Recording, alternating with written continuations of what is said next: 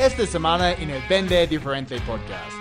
Si vos le querés vender una pyme, tu mayor diferencial respecto de todos tus, los otros vendedores, ¿sabes cuál es? Es ideológico. Si vos a la pyme la querés, al dueño de la pyme lo valorás, lo respetás y lo admirás, te aseguro que eso ese dueño lo va a percibir. Mira, hay una investigación de mercado que se hizo en Europa, le fueron a preguntar a los dueños de las pymes, ¿qué es lo que más valoran de un banco? ¿Y qué es lo que más eh, analizarían de un banco para que sea su banco principal?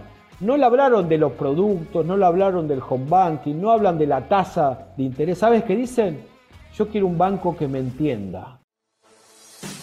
Bienvenido al Vende Diferente Podcast. Soy Chris Payne, fundador de MásVentesB2B.com y estoy aquí para ayudarte a cerrar más ventas y cambiar tu vida.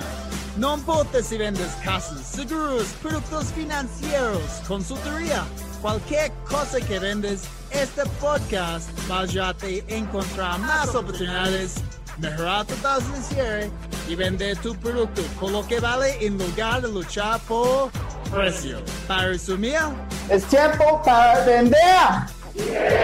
Oye. Bienvenido al Vende Diferente Podcast. Soy Chris Payne, experto en ventas B2B. Estoy súper contento que estés aquí conmigo. Si es tu primera vez no oíste escuchar los otros episodios y si te gusta el contenido, por favor, puedes dejarme una calificación y comentar en iTunes, YouTube o Spotify. De esta manera podemos ayudar a las otras personas a encontrar el podcast aumentar sus ventas y lo más importante, como siempre, cambiar su vida. Hoy estoy con mi amigo de Argentina, Martin Quiros, y vamos a hablar, chicos, sobre un tema que es nuevo. Que ustedes que escuchen este podcast sabemos que mi enfoque está en B2B. También hay otros términos, B2C, hay B2G, Business to Government, hay B2D. Incluso hemos tenido algunos invitados hablando de B4B. y hoy tenemos un tema que es B2 SMB, ¿ok? Que significa Business to Small to Medium Sized Business. Small to Medium Sized Business, obviamente es un término en inglés, en español significa pyme. Mi, también mi invitado ha escrito dos libros sobre este tema y es un consultor de pymes y empresarios familiares. Entonces, Martin Quiroz, bienvenido amigo al Vende Diferente Podcast. ¿Cómo estás? Hola Cris, un gusto estar con, contigo aquí. Este, la verdad que soy seguidor de, tu, podcast, de tu podcast como, como apasionado de las ventas. Siempre te escucho y he conocido a mucha gente que, que no conocía y que me pareció sumamente interesante. Así que estar de este lado es un gusto para mí. Gracias por la invitación. muchas gracias por estar aquí. Obviamente te conocí hace muchos años, ¿no? Fue en EXMA 2019 en Bogotá. Cuando, tú vivías en Colombia. sí, sí. E, esa charla que diste fue sobre el mismo tema, ¿cierto? Sí, sí, fue la, de hecho fue la, primera charla abierta este, mm. para de, sobre B2SMB, fue justamente en, en, EXMA Colombia, creo que fue en el año 2019, si no me equivoco. Sí, sí cuando estaba Barack Obama. y todos estábamos súper emocionados por, por participar en el mismo evento de Barack Obama, obviamente. Sí. Exacto. No, no lo conocí. Al final lo, lo, conociste. sí, sí, a, a 200 metros. Sí. yo, yo, yo no iba a pagar, que era como 1.500 dólares para tomar una foto con él. Y yo, mm, no sé, tal vez. No hace falta, no hace falta. Por eso tenemos Photoshop, ¿no? exactamente, exactamente. Listo. Entonces, uh, antes de, profundizar mucho en el tema, uh, cuéntame un poquito de cómo llegaste a crear este modelo de B2SMB y entiendo que este fue hace muchos años y, y como me comentaste, ya, ya existe otro instituto en Estados Unidos hablando del mismo tema, pero tú llegaste primero de ellos, ¿cierto? Sí, sí, mira, lo, que pasó es que yo siempre me dediqué, mi padre es un referente en el tema pymes, como consultor y conferencista. Y nosotros organizamos siempre congresos para, para pymes en Argentina y ahora en, todas partes de América Latina. Y lo que nos pasó en un momento es que un banco en Chile tenía la necesidad de capacitar a su fuerza comercial que en vez de atacar al segmento corporativo, pasaba a atacar el segmento pyme. Y es muy difícil porque en vez de hablar con un CFO de una compañía grande de cientos de millones de dólares, tenía que hablar de cientos de miles con el dueño de una pyme, algo mucho más pequeño y, demás. Y había que motivarlos. Entonces nos pidieron en ese momento una capacitación que en ese momento la dio mi padre y fue la primera vez, Cris, que nos pusimos del otro lado del mostrador. Dijimos, si nosotros sabemos cómo piensa el dueño de la pyme, sabemos cuáles son los dolores porque lo ayudamos en su día a día, ¿por qué no enseñarle a las compañías a cómo venderle servicios o, productos de valor agregado al dueño de la pyme? Y ahí me di cuenta, yo había trabajado muchos años en, multinacionales en, temas de tecnología, en B2B, me di cuenta que todo lo que yo sabía de B2B me servía para venderle a las pymes, pero no me alcanzaba. Y ahí creamos, jugando con las siglas B2SMB, creamos el Business to Small and Medium Business, es decir, empresas que le venden a pymes. Y empezamos a desarrollar ese modelo. Y la verdad que, que, hoy en día hemos trabajado con muchos bancos en casi todos los países de América Latina, con compañías de seguro, con empresas de tecnología, donde hablamos justamente cómo venderle a la pyme. Y hace más o menos seis años atrás, en Estados Unidos, se creó el B2SMB Institute, que no es que me copiaron a mí, sino que yo los investigué, una empresa que al igual que nosotros, generaban contenido para pyme y vieron esa oportunidad que la verdad que, y hay las principales compañías del mundo que le venden a pymes están suscritas a ese instituto y hace eventos de networking y demás. Pero en América Latina y en el mundo, te diría de habla hispana, los únicos por ahora que estamos hablando de este tema creo que somos nosotros. Genial, genial. Y mencionaste que B2B te ayudó mucho, pero falta un poquito para tener un, enfoque específico en, en, small to medium sized businesses, los pymes. Entonces, cuéntanos cuáles son las diferencias principales cuando estamos vendiendo a las pymes, ¿ok? En lugar de los, las empresas grandes, porque obviamente los dos son business to business y la gente escuchando me imagino tiene experiencia vendiendo a los dos, pero cuando vamos a solamente enfocarnos en los pymes, ¿cuáles son las diferencias más grandes que has visto?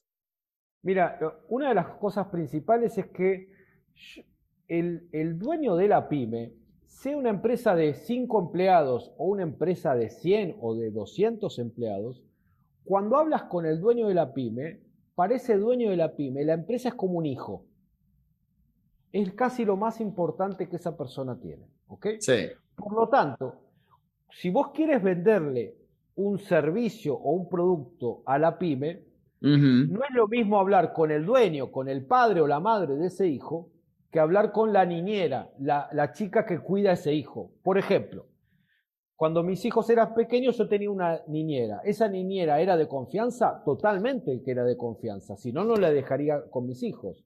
Ahora, el padre o la madre éramos nosotros. Si vos querés venderme algo para que yo duerma tranquilo, para que mi hijo esté tranquilo, eh, me lo tenés que vender a mí, porque soy el que vibra con eso, ¿ok?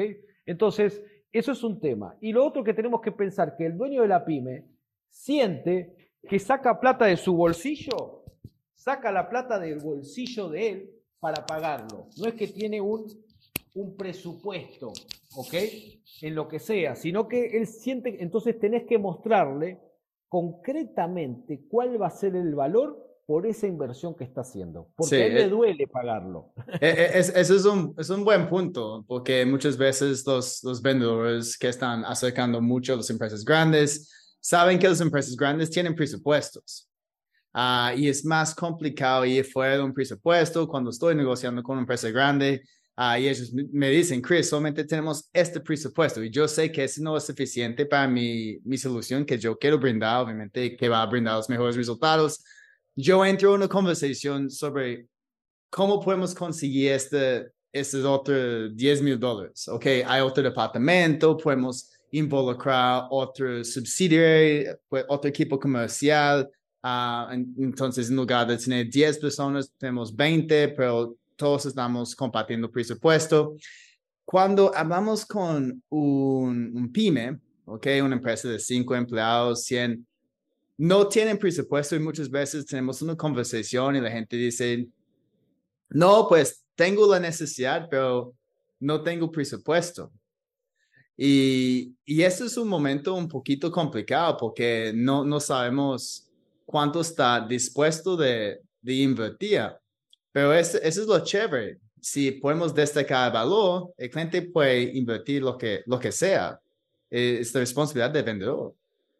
Totalmente. Si vos, esa es la ventaja. A ver, tiene, hay muchas desventajas vendiéndole a la pyme. ¿Cuáles son las ventajas?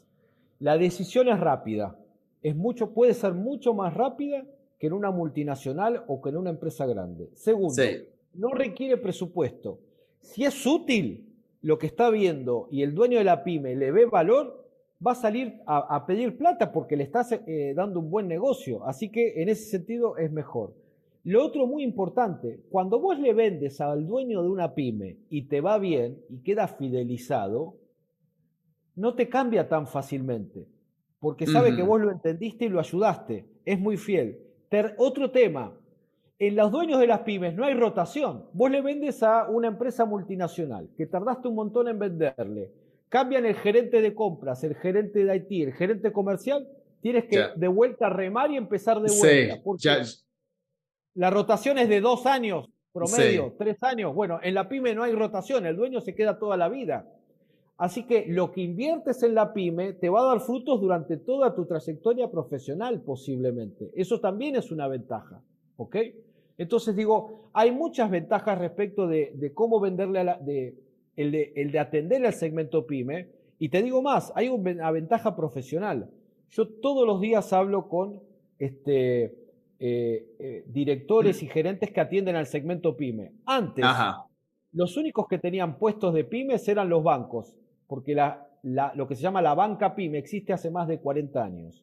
Ahora, las compañías de seguros tienen responsables de venta pyme, las empresas de tecnología, las empresas de telecomunicaciones. ¿Por qué? Porque todas las empresas de la pirámide, la punta de la pirámide, ya nos peleamos para sacárnosla. Bueno, el próximo tesoro importante son las pymes, así que si vos te aprendés a venderle a la pyme y a formar equipos que le vendan a la pyme, profesionalmente es un desafío y vas a tener mucho trabajo. Sí, hay, muchas pymes también. Estoy seguro que yo he visto cifras diciendo que, no, pues este fue en Colombia, 97% de las empresas en Colombia son pymes. Sí, sí, el, el universo es, es infinito, ¿ok? Pero sí es verdad que tenés que encontrar cuáles son las llaves para que ese dueño de la pyme te dé su tiempo, su atención y, luego su dinero. Son esas tres cosas, ¿no? Primero que te presta atención. El tiempo para que vos le expliques y que una vez que se lo expliques le puedas mostrar que esto realmente va a ser útil. Si no, ni siquiera te va a atender el, el, teléfono ni te va a dar una reunión porque es una persona, el dueño de la pyme es una persona sin tiempo de por sí. Sí, sí, todos, todos hemos estado ahí. Yo, yo sé que obviamente los pymes pueden ser empresas pequeñas, que es hasta 50 empleados, ¿cierto? Pequeñas. cada, cada, país tiene su, su, su, manera, pero yo te diría que cualquier empresa en la cual los dueños tienen una injerencia importante sobre las decisiones, es una pequeña o mediana empresa. Puede ser de 5 empleados pero también tienes, tú conoces muy bien el mercado colombiano, hay empresas que tienen 250, 300 empleados, que tienen todo profesionalizado, su gerencia intermedia, pero los que toman las grandes decisiones siguen siendo los dueños. Bueno, es una mediana empresa. Y en, Colombia también hay un término de micro, microempresas, que es, yo creo que de 1 a 10, pero es, casi como parte de pequeñas. Sí, yo, diría que las micro, eh, estás hablando de alguien que está más solo, que no tiene la problemática de, manejar empleados, porque tal vez ni siquiera tiene empleados, es más parecido a un emprendedor. Ahí no hay, es como, es más parecida a la venta lo que sería el B2C, ni siquiera que el B2B, ¿ok? Este, por eso yo pienso siempre, en pymes tenemos que pensar a partir de cinco empleados para arriba, para poder tipificarlos y ver cuáles son sus dolores ¿no? Eh, eh, en ese momento. aún yo diría que es B2B, porque aún yo diría que es un B2B si estás vendiendo un micro porque vas a pasar por los mismos procesos y hay... Um, sí, B2, B2C para mí es algo un poquito más transaccional, puede ser. Es verdad, es verdad. Um, y sí, mencionaste algo importante sobre conversar con los, los dueños, ¿ok? Porque uh, digamos que estamos uh, acercando una empresa Mm, mediana con 150 empleados, entonces eso es una empresa grande. Si alguien ha llegado a este punto, es un dueño, un empresario exitoso y ellos no quieren hablar con todos sus proveedores o proveedores potenciales. Entonces llegamos a alguien dentro de la empresa, puede ser alguien de recursos humanos, de mercadeo, de ventas, de ah, tecnología, lo que sea, pues depende de, nuestra solución, lo que estamos vendiendo Ah, pero aún, como dijiste, sabemos que el dueño toma la decisión. Entonces, desde tu perspectiva, ¿cuál es la mejor manera para llegar al dueño? ¿Ok? Porque lo que, lo que siempre pasa es presentamos una solución a esas personas que, que tal vez tienen un poquito de influencia, pero luego la solución llega a la mesa del dueño y el dueño es como, no, no vamos a hacer esto, no veo el valor en esto, eso es muy costoso y ya, perdemos la, oportunidad. Mira, los dueños de la mm. pyme tienen como si fuera un reloj de arena, un reloj de arena, que es como un cronómetro que cuando alguien les va a hablar ponen ese reloj en su cabeza y le dan 15 segundos, 30 segundos, un minuto. Después de ese minuto, si no ven información de valor, dejan de escuchar. Entonces, ¿cuál es el problema que tengo? Primero, supongamos que yo le estoy vendiendo una solución a un gerente de recursos humanos. Yo hablo con el gerente de recursos humanos. Yo, como conocedor de mi solución, le tengo que decir cuál es el speech que le tiene que dar el gerente de recursos humanos al dueño de la pyme. Supongamos que lo que le estamos dando es un servicio, un software que me va a permitir eh, manejar mejor el talento. Entonces, si el gerente de recursos humanos le dice al dueño de la pyme, esto nos va a permitir manejar mejor el talento, es porque es lo que se debe hacer, todas las compañías lo están haciendo, la gente va a estar mejor, el dueño de la pyme es muy posible que no escuche. Ahora, si el gerente de recursos humanos le dice, tengo una solución que nos va a bajar la rotación de personal o que nos va a bajar el, ausentismo y eso en el año nos puede representar tanto dinero, el dueño de la pyme dice, ¿cómo? Y te va a escuchar pero hay que ser muy concreto. El dueño de la pyme no decide por el deber ser lo que se debe hacer. En las corporaciones, vos lo sabés muy bien, vos no podés tener hoy una multinacional que no tiene un proyecto de inteligencia artificial. Porque lo necesita, no sé si lo necesita, pero ninguna multinacional puede decir, no tengo ningún proyecto de inteligencia artificial. Lo tienen que tener, aunque sea porque se debe tener. Yo, yo, yo conozco multinacionales que no tienen CRMs. Bueno,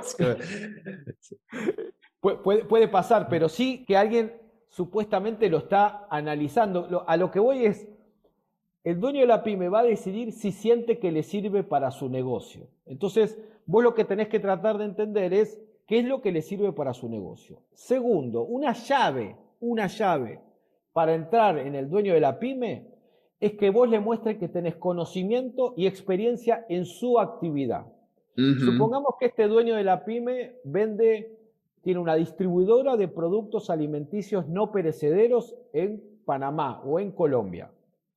Va a ser muy difícil que si yo le quiero vender un CRM me escuche. Ahora, si yo le digo, queremos tener una reunión con vos de 30 minutos porque nuestra compañía tiene experiencia trabajando con distribuidores en toda América Latina, pero específicamente en Panamá o en Colombia, tenemos experiencia de haber trabajado con distribuidores de alimentos y en el caso de no perecederos tenemos un éxito, un caso de éxito en Argentina que creo que te puede interesar, ahí ya te empieza a escuchar.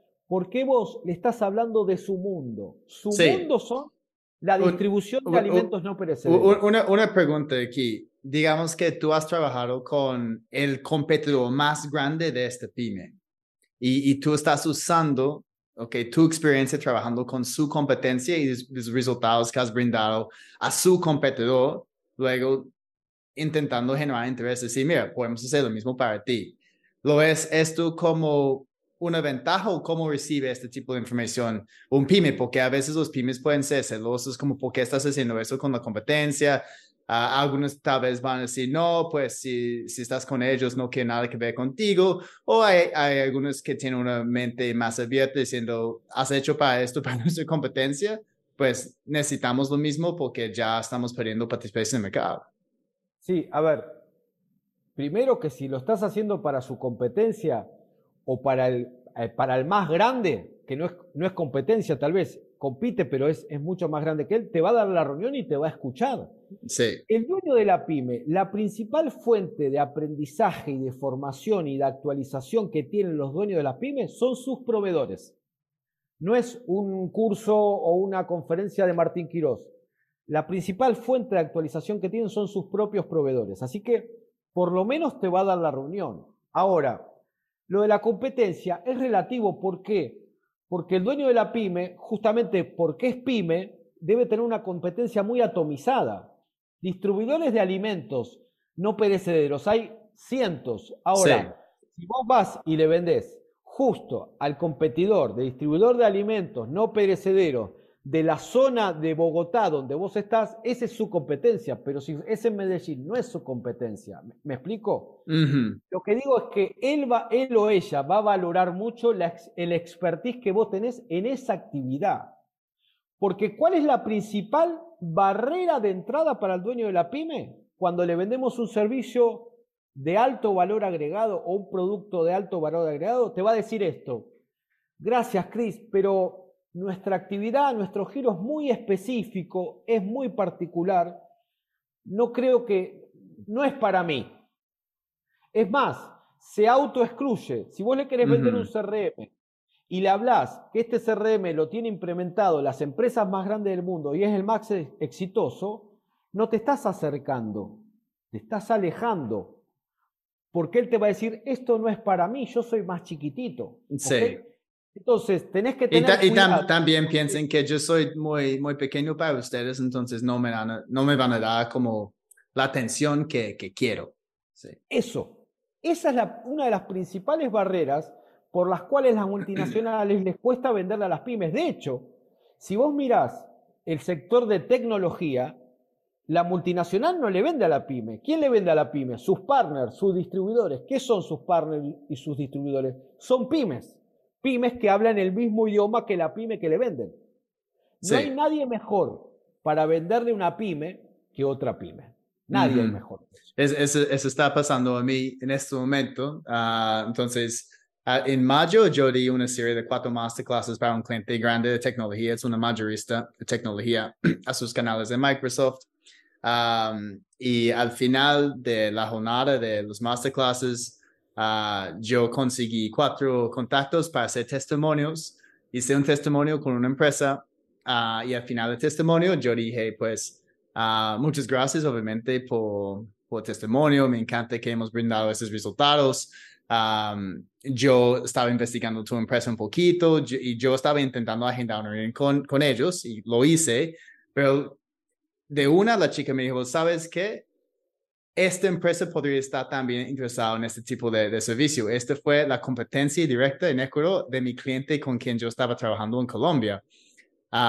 y yo hablé con ellos y yo estaba usando como todo lo que, lo que yo hice en nuestro proyecto, obviamente la recomendación de, de su partner sobre estas conferencias y ya estamos en etapas de organización, no, no será el negocio, pero ya, ya voy en otras reuniones. Entonces, esto muestra el poder de, de usar referencias de, de competencia, de, de, competidores y partners. De la actividad, no hay, no, hay, eh, no hay dueño de pyme que no te vaya a dar una reunión si vos le mostrás que tenés un conocimiento de su actividad que él no tiene.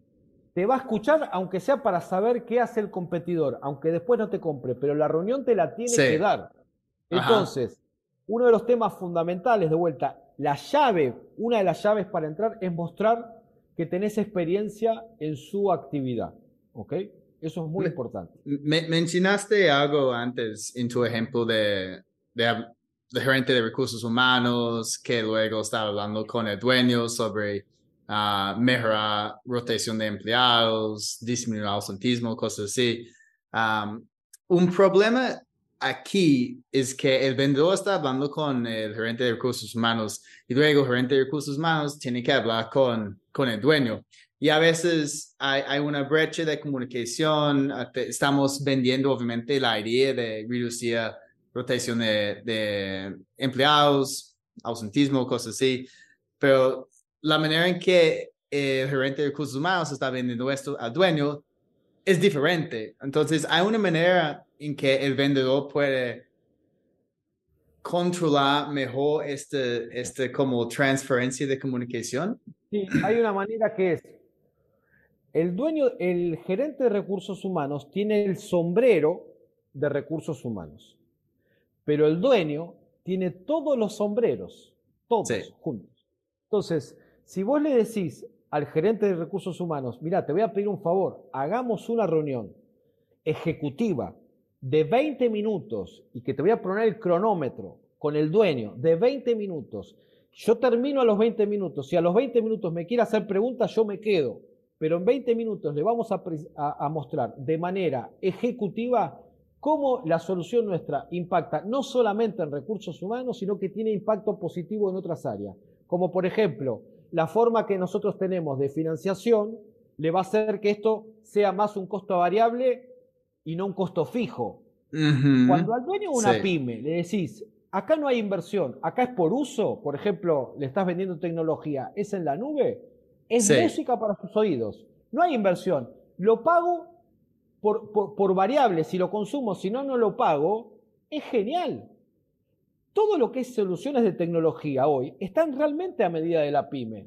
Lo que pasa es que tengo que entender cuál es, qué es lo que le está pasando. El dueño de la pyme le tiene terror aumentar los costos fijos, le tiene terror aumentar la cantidad de empleados. Entonces, cada vez que yo le ayudo a decir, no tenés que aumentar la cantidad de empleados o no tenés que aumentar los costos fijos, sino que vas a pagar un variable, es música para sus oídos. Eso vale oro para el dueño de la pyme. Pero tengo que poder interpretarlo, ¿ok?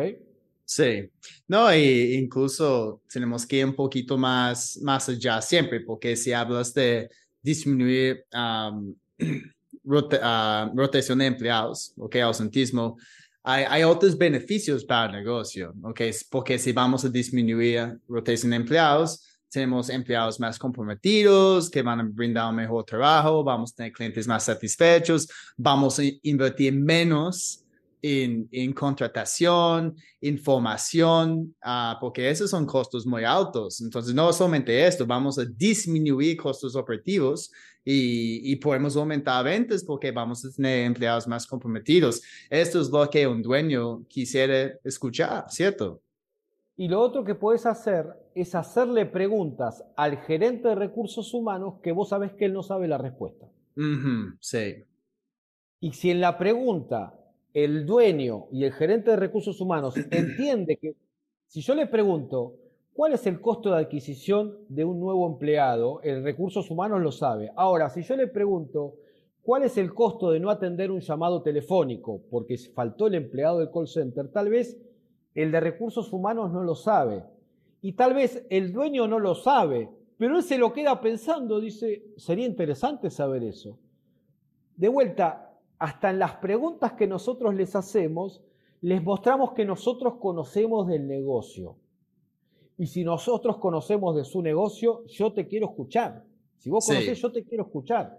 Y, lo más importante también es, es, mostrar que esta información que estamos pidiendo es importante para presentar la mejor solución porque este va a justificar como una reunión adicional, porque después decir, ¿por qué necesitas esta información? Y lo explico y luego yo digo que con esta información tal vez podríamos hacer otro tipo de, de solución o implementación o puede salir un poquito más, más económico para ustedes. O porque te puedo, o porque con esta información te voy a decir en cuántos meses se te va a haber pagado esta inversión. Por. Sí, Ah, sí. Bueno. Y eso es algo que tenemos que justificar en frente, en frente de la Junta, porque siempre piden esto.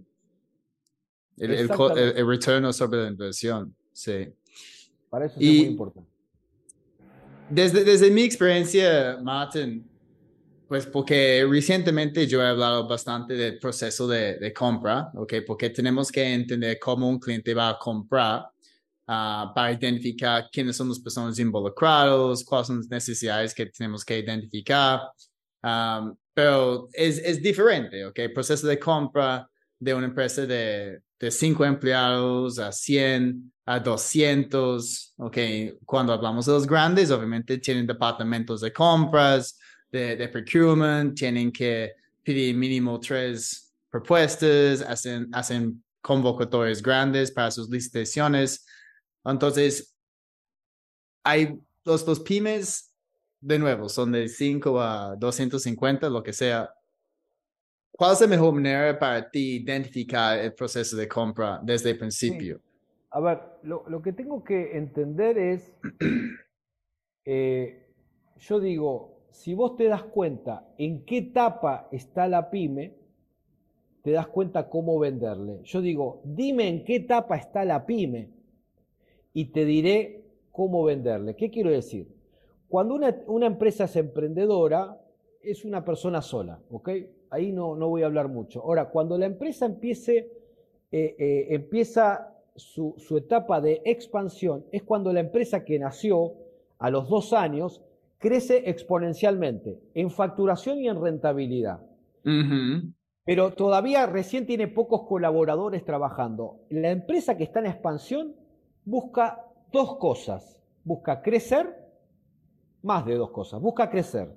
Busca imagen, comprar cualquier cosa que le dé mayor imagen, lo está buscando. Y lo otro que busca, ¿sabes qué es? Reconocimiento. Esto sería alguien que está en expansión a un banco, le va a comprar la tarjeta corporativa, no la va a usar porque no tiene ni dónde usarla, pero te voy a llamar el día que tengo la tarjeta corporativa de mi empresa, te voy a llamar Chris y te voy a decir, te invito a tomar una cerveza y te digo, ay, voy a pagar con mi tarjeta corporativa porque mi banco ya confió en mí y tengo tarjeta corporativa. Esa es la etapa de expansión. Estoy, estoy, estoy en el proceso de conseguir esto para mi empresa en Panamá. Ahí está, ahí está. La segunda, la tercera etapa es lo que nosotros le llamamos la etapa de estructuración. Es cuando la pyme ya empezó a crecer y tuvo una mudanza su primer mudanza, la oficina quedó chica y ahora están en una oficina más grande, o tuvieron una ampliación de la fábrica. En la primer mudanza pasamos de expansión a estructuración. La facturación sigue creciendo, la rentabilidad también, pero empiezo a tener otros problemas, como por ejemplo quiero tener procedimientos, quiero tener sistemas, quiero tener políticas de sueldo, necesito estructurar o coordinar porque la empresa ya es mucho más grande de lo que estaba antes. Así que todo lo que voy a comprar busco para también crecer, pero sobre todo para ordenar, ¿ok? Mm. así que ¿para qué quiere la tarjeta corporativa? Alguien para decir, bueno, tengo que empezar a ordenar el tema de los gastos porque ya esto creció mucho y no sé cuánto gastamos en, en, gasolina, por ejemplo. En la tercera etapa, que casi toda, en la cuarta etapa, que casi todas las empresas la atravesamos, es lo que nosotros llamamos la etapa de complejidad. En la etapa de complejidad, la facturación cae o cuesta mantenerla y la rentabilidad también. Es una empresa que está perdiendo plata, que está teniendo problemas financieros y que se les fue de las manos. Esa empresa, por ejemplo, si vos le decís con esto vas a crecer, no te va a comprar nada, porque esa empresa no quiere crecer. esa empresa le gustaría volver el tiempo atrás, porque hasta te dicen, a veces te dicen, siempre que crecí me fue mal. Las empresas se funden creciendo también, no por un tema económico, por un tema financiero y de complejidad del negocio. ¿Qué necesita alguien que está en esa etapa con problemas financieros y económicos? Necesita bajar los gastos, sobre todo los fijos, y simplificar. Cualquier solución que yo le diga, esto va a ser más simple y que vos te vas a, concentrar en tu core business, lo ayuda. ¿Esto qué sería? Si él antes tenía una fábrica y, la logística la hacía con sus camiones, la solución mejor que él puede tener es contratar a alguien, vender los camiones y contratar a alguien que le dé ese servicio, porque su negocio no es la logística, su negocio es la fabricación de muebles. Y hoy es tan compleja la empresa que necesita simplificar y ahorrar, ¿ok? Entonces, si yo puedo identificar en qué etapa está esa empresa, tenga 5, 10 o 200 empleados, me voy a dar cuenta cómo va a decidir el dueño. ¿Ok? Entonces, si yo estoy pensando que con, la, que con mi software el dueño va a poder crecer, le voy a mostrar crecimiento, para él es una mala palabra según la etapa que esté. Entonces yo tengo que poder identificar en qué etapa está en función de esto y qué problema está teniendo la empresa, porque de esa forma va a estar decidiendo el dueño en ese momento. Sí, sí, y, para mí la mejor manera para explicar esto a, un cliente o sacar esta información es, es dar un ejemplo, ¿ok? Entonces, pues voy a usar la venta de entrenamientos de ventas porque eso es lo que yo hago y es donde tengo mayor experiencia. entonces, si es un pyme de 200 empleados, yo digo, mira, uh, para darte una idea, la última vez cuando yo hice un entrenamiento para una empresa similar a ustedes, Uh, yo estaba involucrado con gerente de mercadeo por tales razones. Yo conversé con gerente de recursos humanos. Incluso uh, yo tuve una reunión con la junta para hablar con el financiero, con el dueño sobre tal tema. Entonces, estoy básicamente dando un ejemplo del proceso de compra de una empresa similar. Y luego yo hago la pregunta, ¿cómo, cómo funciona dentro de, de la empresa y y qué hicieron la última vez cuando contrataron a alguien para hacer un entrenamiento. Entonces, estoy abriendo las puertas para recibir información beneficial para decir, ok, por esas razones, yo pido otra reunión con tal persona, con tal persona para conseguir esta información, porque el error más grande que yo he visto vendiendo los pymes es que la gente pasa la propuesta a la primera persona porque piensan que es una empresa pequeña ah, y, y, esta persona tiene todo el poder, pero no es cierto, no es, cierto. Eso, eso es un error eh, muy común el que vos mencionás. Y es así, si el dueño, si es algo importante lo que le estás vendiendo y no conoces al dueño, es muy difícil que le vayas a vender algo. Sí. Es muy difícil. incluso, incluso cuando yo pido una reunión con la persona de verdad, yo sé que va a tomar la decisión que tiene influencia Ah, y no me quieren dar esta reunión, yo no quiero participar porque yo sé que no voy, no voy a ganar, no voy a presentar la mejor solución, no voy a entender de verdad lo que necesitan. Sí. Claro, porque te das cuenta que sos la propuesta 2 o la 3 para que tengan las tres propuestas. Sí, exacto, exacto. Y eso no, no, no queremos estar ahí como en el friend zone. Ni friend zone, están usando nosotros en este caso. Exactamente, Y a, veces ves a algunos dueños que, que no, no quieren, pues mencionaste que hay algunas personas que no quieren crecer, porque están enfrentando como ah, retos financieros, ah, tal vez están perdiendo partes en el mercado, hay, hay tecnología nueva y no están actualizadas. pero a veces ves a algunos dueños que, que no quieren crecer porque ya están contentos con lo que tienen. Es decir, en dos años o tres años ellos pueden seguir con los mismos ventas, con los mismos empleados, con los mismos clientes y, y ya están satisfechos o todo el mundo está buscando progreso y crecimiento. A ver, una cosa es crecer, el tema es que una cosa es crecer en facturación y otra cosa es crecer en rentabilidad y tener cada vez una mejor empresa. este, no todos quieren crecer. Yo digo que cada dueño de empresa tiene su, su tamaño de, cantidad, de, por ejemplo, de empleados que puede manejar y que es muy exitoso en eso y que cuando pasa determinado tamaño ya empieza a no ser tan bueno. Y eso tiene que ver con las capacidades de cada persona. Hay personas que eso llegan, manejan 15 empleados y cuando pasan el número 16 ya empiezan a tener problemas y hay personas que manejan 350 empleados y recién a los 400 empiezan a tener problemas. Así que cada uno tiene que encontrar su tamaño. Lo que digo es, el dueño siempre tiene ambición, aunque sea ambición por cuidar lo que tiene, porque sabe que no es permanente. Quiero decir, alguien que tiene una empresa en Panamá, en Colombia, en Argentina, en, en Ecuador, nadie le asegura que el año que viene va a seguir, va a poder seguir manteniendo el nivel, porque todo el tiempo se le presentan crisis y nuevos desafíos. Así que todo el tiempo está ese dueño viendo cómo hago para que esto sea más eficiente y sea cada vez mejor negocio. Eso, sí. Lo que pasa es que muchas veces la gente que tiene alrededor del dueño, sean gerentes, sean sus hijos o sean amigos, le dicen, no, vos deberías hacer tal cosa, vos tendrías que hacer marketing digital. Bueno, está bien, seguramente tengo que hacer marketing digital, pero para eso tengo que escuchar a alguien que sabe del tema de marketing digital y que entendió mi negocio, porque si no es como que la gente se aleja y el dueño no sabe a quién escuchar. Acá te voy a dar otra llave. El dueño de la pyme se siente muy solo, muy solo. Así que cuando vos sos un proveedor o un vendedor que tenés oportunidad de estar con él y lográs que él se siente identificado y que él se siente entendido por vos, te va a escuchar y te va a valorar. Déjame darte un ejemplo. Suponte que a mí me duele la espalda y no voy al médico, demoro en al médico, al final voy al médico. Y voy a un primer médico número uno y me dice, mira, vas a tener que hacer, tomar este remedio, hacer rehabilitación, hacerte análisis, hacerte ecografía, bajar de peso y después de todo eso vamos a ver qué tenés que hacer, qué, si te baja el dolor o no. Yo voy de ahí y no hago nada. Ahora voy al segundo médico, me sienta el segundo médico y me dice, ¿la espalda te duele más a la mañana o a la tarde? Sí, sí, más a la tarde, le digo yo. Ok, ¿y vos trabajás mucho tiempo sentado? Sí, trabajo mucho tiempo sentado. ¿Y el dolor es punzante y permanente o viene y va? No, es punzante. ¿Y sentís dolor de cabeza a veces? Sí, siento dolor de cabeza. Y saca el mismo listado que me dio el médico número uno, me dice hacer todo esto. Y cuando me dice hacer todo esto, yo le hago caso, porque digo, al fin alguien que me entiende.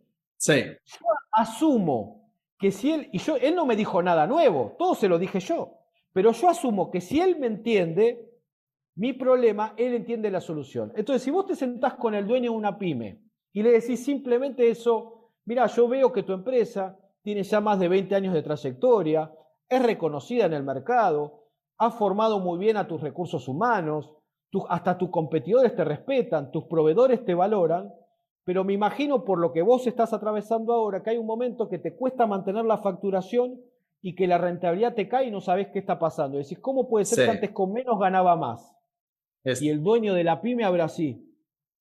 Te ve como ese médico. Dice, él me conoce, te quiero escuchar, quiero conversar con vos seas de un banco, una empresa de tecnología o una empresa de un, de un, software de recursos humanos, lo que sea. Entonces, lo que tenemos que buscar con el dueño de la pyme es identificación para que nos escuche. ¿Por qué explico todo esto? ¿O por qué me apasiona contarle a las compañías cómo venderle a las pymes? No para que le saquen dinero a la pyme. A mí lo que me interesa es que hay muchos, y este es mi propósito, hay muchos dueños de pymes que tienen soluciones que son muy buenas a su alcance, y ni las analizan. Y que son soluciones que le pueden salvar su empresa o mejorar su rendimiento. Entonces yo digo, si querés venderle servicios de valor agregado, tenés que entender a la pyme y, te voy a contar cuál es el mayor diferencial que un vendedor de alguien que le vende una pyme.